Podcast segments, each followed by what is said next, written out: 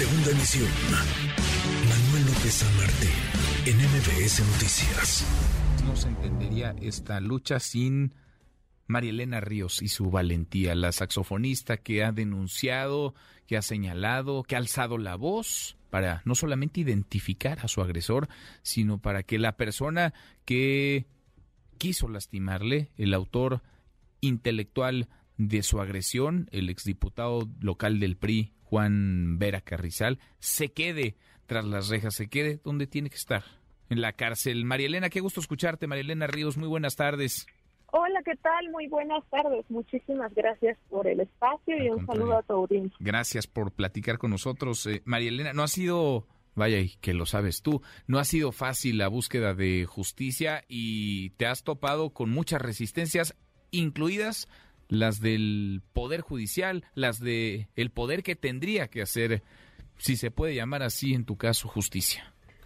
Fíjense que eh, justo ahorita tiene aproximadamente 10 minutos que salí de otra audiencia que inició desde las 10 de la mañana, en donde uno de los autores ahora materiales, Rubén Loaiza Charret, pues pretendía salir también de prisión, alegando que lo torturaron y por supuesto metiendo una sarta de mentiras y pruebas eh, evidentemente fabricadas y mal hechas.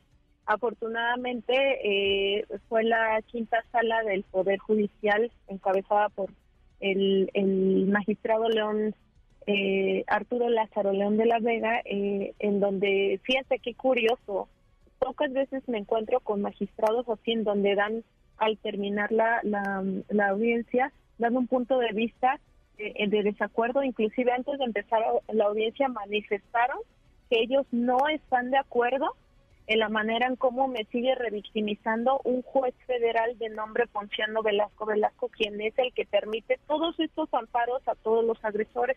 Fíjense, muy raro los jueces que dijeron que de manera unánime no están de acuerdo, sin embargo, iban a llevar a cabo la, audiencia porque pues es su obligación, pero que ellos ya no ven necesario, que es evidente el delito. Pues no, la verdad es muy complicado. Eh, yo no puedo generalizar al poder este, eh, judicial porque hay personas muy valiosas que actúan con perspectiva, con legalidad, con ética, pero hay personas que definitivamente no, como el juez de control del distrito de Oaxaca, que la semana pasada ya lo recusé, quien, bueno, eh, evidentemente tenía eh, una parcialidad con mi agresor, ¿no? Ya no, ya va a desconocer del, del proceso, inclusive hace rato, aproximadamente hace dos horas, me notificaron eh, que, eh, que la causa penal ya la va a llevar una jueza, esperemos y vamos a darle el voto de confianza que lleve a cabalidad lo que tiene que llevar. Y por supuesto seguir denunciando a este juez de federal, este juez de distrito en donde por cierto la Suprema Corte de Justicia sí tiene injerencia porque es un juez federal y que la verdad ustedes eh, han dado fe las veces en que yo pido justicia, pido que me ayuden, exhibo todo lo que hacen y la Suprema Corte de Justicia ha callado. Y la verdad para mí es muy lamentable que ahora que lo preside una mujer no hagan caso, no hagan caso de todo lo que hace este juez. Ayer se ganó una batalla, Juan Antonio Vera Carrizal, mi agresor intelectual, no va a salir y va a llevar su proceso en la cárcel. Su hijo sigue libre. Hoy otro de los eh, agresores quiso salir, son cinco. Ya mataron a uno.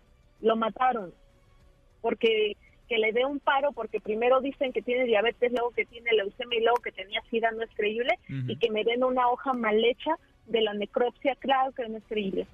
Y esto fue desde que la hija de Juan Antonio Vera Carrizal le llevaba comida a ese señor. ¿Por qué? Porque tenía el relato más amplio sobre cómo pasaron los hechos. Evidentemente a Juan Antonio Vera Carrizal le convenía que se muriera, ¿no?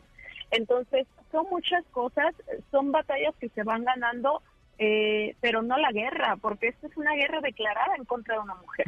No, pero yo, eh, yo quiero agradecerle su acompañamiento quiero agradecerles que me crean, porque la verdad esto me ha puesto siempre de pie cada mañana y me da fuerzas para seguir adelante, porque no es mi caso solamente, es el caso de muchas mujeres que, que ahora que estamos presentando la, la iniciativa de ley en el Congreso de la Ciudad de México, han salido más. Sí.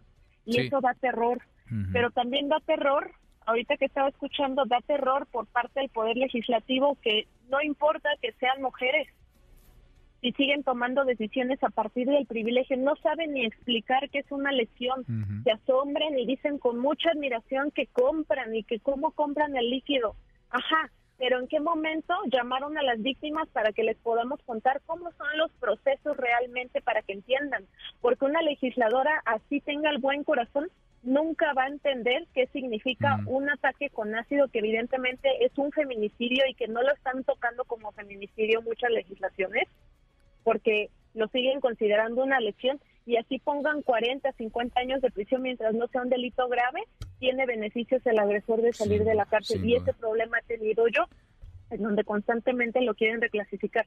Así que yo hago un llamado a las legisladoras del Estado que sea, inclusive de la Federación, que se sienten a platicar con las víctimas, caray. No puede ser posible, es una burla que sigan tomando decisiones a partir de su privilegio, porque, como les decía, podrán tener el mejor corazón, pero necesitan quemarla para que entiendan cómo se vive de este lado. Y mientras ustedes no se sienten a platicar con nosotras, sus iniciativas no sirven porque son iniciativas con muchas lagunas y muchos huecos que nos perjudican a lo largo del proceso.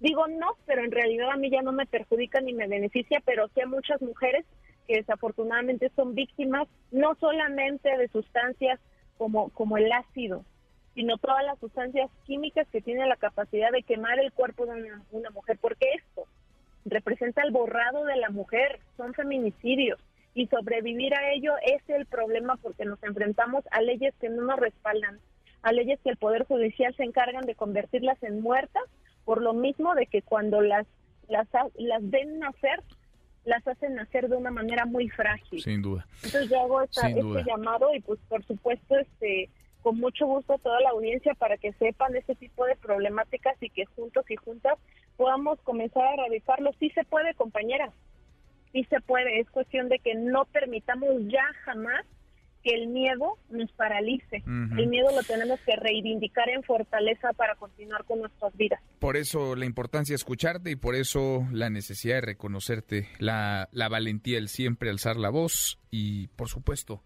perseguir justicia para ti, pero hacerlo para otras muchas, muchísimas mujeres. María Elena, gracias por estos minutos. Al contrario, que tenga bonita tarde de lluvia. Igualmente, muy buenas tardes. Redes sociales para que siga en contacto: Twitter, Facebook y TikTok. M. López San Martín.